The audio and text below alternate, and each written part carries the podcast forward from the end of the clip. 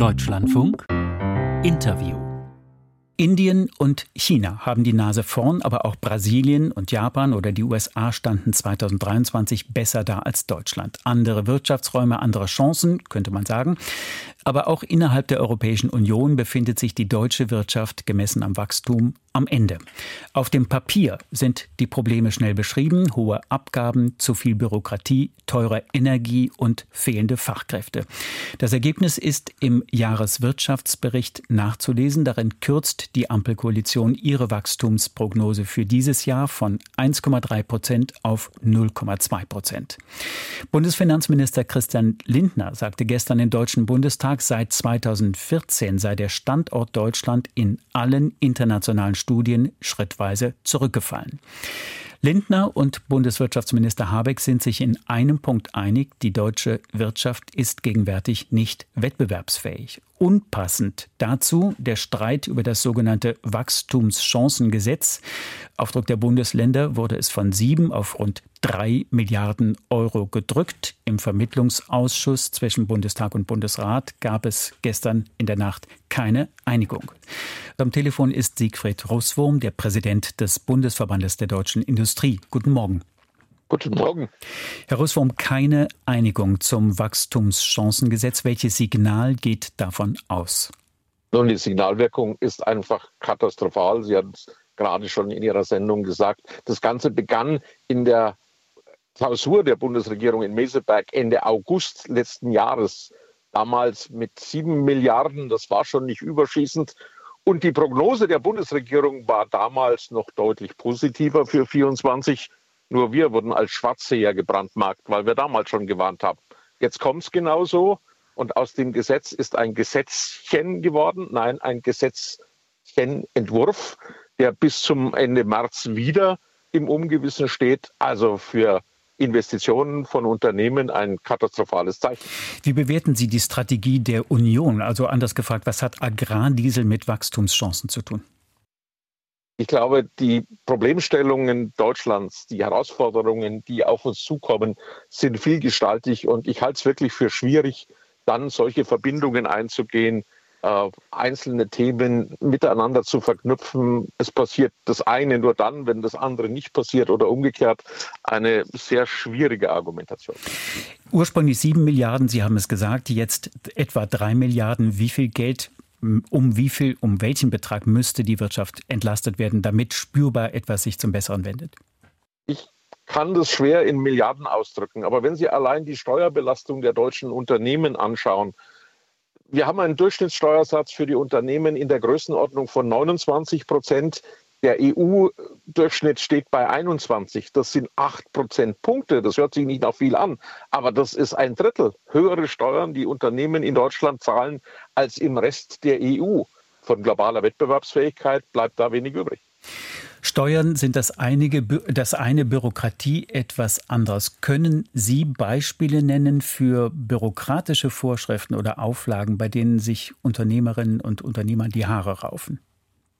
Nun, wir haben grundsätzlich eine Attitüde entwickelt, dass Unternehmerinnen und Unternehmer nachweisen müssen, dass sie etwas richtig machen und das schriftlich dokumentieren. Ich vergleiche das immer mit jemandem, der parkt in einer ordentlichen Parklücke und dann das dokumentieren muss und nach Flensburg schicken muss, dass er nicht falsch geparkt hat.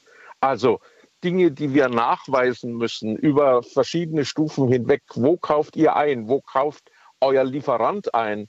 Und äh, was tut der, um dort sicherzustellen, äh, Dinge, die normalerweise der Staat sicherstellen muss. All das häuft sich auf zu einem Maß an Bürokratie, das einfach unerträglich ist. Genau, woher kommt diese Bürokratie, die Bürgerinnen und Bürger oder die Unternehmen aus dem Blick verloren hat? Ich glaube, es ist ein, einmal ein Drang zur Perfektionierung. Also Politik hat sich in einer Komplexitätsfalle verfangen und versucht, die jetzt durch noch mehr Komplexität zu lösen. Damit werden die Regelungen immer kleinteiliger. Und diese kleinteiligen Regelungen, die will man dann auch noch kleinteilig überwachen und dreht sich in ein Knäuel an Bürokratie herein. Ich glaube, wir müssen das wieder vom Kopf auf die Füße stellen. Einfache, klare Gesetze unterstellen, dass sowohl Bürger als auch Unternehmen diese einhalten, ja kontrollieren und wer bei der Kontrolle auflegt wegen Fehlverhalten, der gehört sanktioniert, gar hm. keine Frage. Aber die Komplexität, die wir heute haben, die ist unerträglich. Wir sind jetzt fast schon beim Thema. Schauen wir, Herr Roswurm, auf das geringe Wachstum 0,2 Prozent. Wie wird Deutschland die rote Laterne wieder los? Und es gibt ja Möglichkeiten, für die Bundesregierung jenseits der Finanzierung. Ich verstehe, dass die Finanzierungsfrage schwierig ist, aber zum Beispiel Regulierung zurücknehmen, das ist etwas, das kostet gar nichts und äh, hilft der Wirtschaft. Mehr Außenhandelsverträge. Ja, also im Jahreswirtschaftsbericht steht stolz, wir haben einen Vertrag mit Kenia und mit Neuseeland. Und dann steht verschämt drunter, wir verhandeln weiter. Nein, es ist gegenwärtig gescheitert. 23 war ein verlorenes Jahr für Australien, für ganz Mercosur. Also Handelsverträge mit anderen Ländern zu schließen, das kostet nichts und ist eine Wirtschaftsförderungsmaßnahme. Trauen Sie dieser Bundesregierung eine umfassende Reform zugunsten der Wirtschaft zu? Ganz ehrlich, es bleibt uns nichts anderes übrig. Wir können nicht zwei Jahre lang weiter zuwarten und anschauen, wie die deutsche Wirtschaft weiter den Bach runtergeht. Das heißt, Sie sind zweckoptimistisch. es, nochmal, es bleibt, bleibt, uns nichts anderes übrig. Mhm. Inwiefern beeinflusst die Schuldenbremse das Wirtschaftswachstum? Man spricht ja immer wieder von der Investitionsbremse. Nun, schon allein diese unterschiedlichen Worte zeigen ja, wo es hingeht. Die große Sorge ist doch, wenn man die Türen aufmacht für mehr Verschuldung, dass diese Verschuldung eben so wie in den vergangenen äh, Jahren, fast schon Jahrzehnten auch, nicht für Investitionen verwendet wird, sondern für Konsumausgaben des Staates. Das ist die große Sorge. Wir haben einen großen Investitionsrückstand in ganz vielen Bereichen. Das fängt bei der Bundeswehr an, um mal die Prioritäten richtig zu setzen ähm, und hört bei der Unterstützung der Wirtschaft in ihren Investitionen noch lange nicht auf. Darüber müssen wir reden. Aber die Diskussion um Schuldenbremse und um die Ablehnung von Sondervermögen, die auch nur Sonderschulden sind, die geht doch wesentlich darauf zurück, dass, auf die Sorge, dass eine höhere Verschuldung nicht in Investitionen umgesetzt wird, sondern in mehr Konsum. Wobei Robert Habeck ja gestern extra nochmal gesagt hat, dass die staatliche Investitionsquote das höchste Niveau seit Mitte der 90er Jahre erreicht hätte. Herr Ross vom Bund und Länder, picken wir mal ein Beispiel heraus, fördern mit vielen Milliarden die Ansiedlung etwa von Chipfabriken. Halten Sie solche strategische Investitionen für richtig? Auch strategische Fragen müssen natürlich in dem Gesamtkontext diskutiert werden. Und um das Beispiel Chipfabriken zu nehmen, gefällt es mir, nein, ich bin Marktwirtschaftler, es gefällt mir nicht. Nur die Alternative ist, dass Deutschland aus dieser ganzen Technologie ausscheidet. Das ist nun auch nicht erfreulich. Also im Prinzip doch richtig. Es ist richtig. Also es ist absolut richtig. Nächste Frage. Wie bekommt man Fachkräfte in die Unternehmen? Nun, das fängt damit an, dass wir ein, ein Willkommensklima, eine Willkommenskultur etablieren in den Unternehmen genauso wie in unserer Gesellschaft. Es ist ja nicht so, dass Deutschland das einzige Land in der Welt ist, das nach Fachkräften sucht.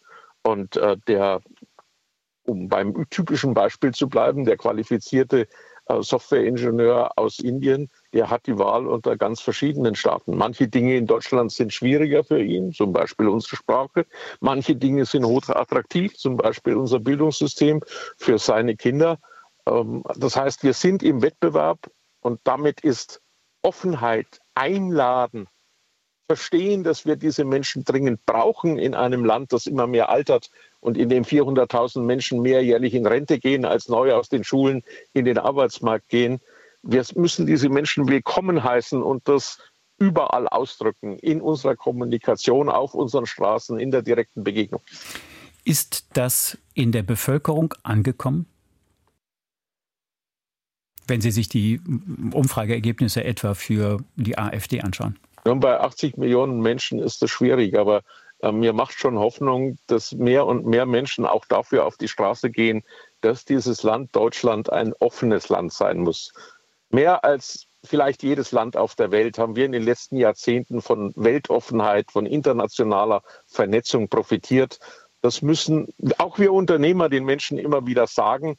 Äh, damit nicht andere, die vermeintlich einfache Antworten auf komplexe Fragen haben, die letztlich ja keine Antworten sind, die Oberhand gewinnen. Das geht nur in echter Diskussion. Ja, wir müssen es noch mehr Menschen noch öfter erklären. Wir brauchen diese Offenheit. Herr Russwurm, Clemens Fuß vom IFO-Institut schaut besorgt auf die schwache Innovationsfähigkeit der Wirtschaft. Wir reden ja jetzt über die Möglichkeit, ähm, ein Wachstum herzustellen. Wer trägt dafür die Verantwortung? Nun, ich würde es nicht so schwarz malen. Ähm, Deutschland ist ein Innovationsland und ja, manche Investitionen auch internationaler Firmen in Deutschland ist ja der Tatsache geschuldet, dass wir brillante Köpfe haben, ein brillantes Wissenschaftssystem haben. Haben wir Schwierigkeiten, diese Innovationen dann in die Unternehmen zu übertragen? Ja, aber das sind auch Investitionen, die sich Unternehmerinnen und Unternehmer gut überlegen müssen in Deutschland. Es trägt auch dazu bei, dass wir manchmal in der Regulierung eher risikoorientiert sind und nicht die Chancen sehen. Sehen Sie, eine der größten und wichtigsten Branchen in Deutschland, wahrscheinlich auch eine der meist unterschätzten, ist die Medizintechnik.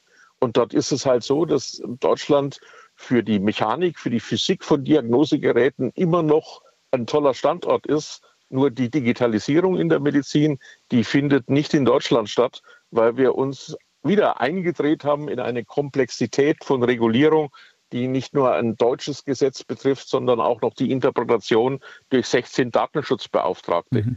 So etwas ist nicht innovationsfördernd. Ein anderer Bereich ist ja die Automobilindustrie und da bescheinigen Fachleute der Industrie, sie habe zu spät die Weichen Richtung Elektromobilität gestellt. Sie haben jetzt die Bundesregierung kritisiert, das ist auch ihre Aufgabe, aber welchen Teil der Krise haben Industrie und allgemein die Wirtschaft zu verantworten? Nochmal, wer behauptet, dass Unternehmerinnen und Unternehmer alles richtig gemacht haben, ähm, der ist ja auch nicht authentisch. Klar, manche Sachen waren spät. Die Vergangenheit können wir nicht ändern. Wenn ich aber jetzt auf das Produktportfolio gerade der deutschen Automobilisten anschaue, äh, da gibt es jede Menge batteriebetriebene Fahrzeuge, aber am Ende entscheidet der Kunde im Autohaus, was er kauft. Und was wir gerade eben erleben ist, es liegt nicht mehr daran, dass wir keine guten Produkte haben. Es liegt daran, dass die Kunden sich anders entscheiden. Siegfried Roswurm, der Präsident des Bundesverbandes der deutschen Industrie. Dankeschön für das Gespräch und auf Sehr Wiederhören. Sehr gerne, ja. Wiederhören. Wiederhören.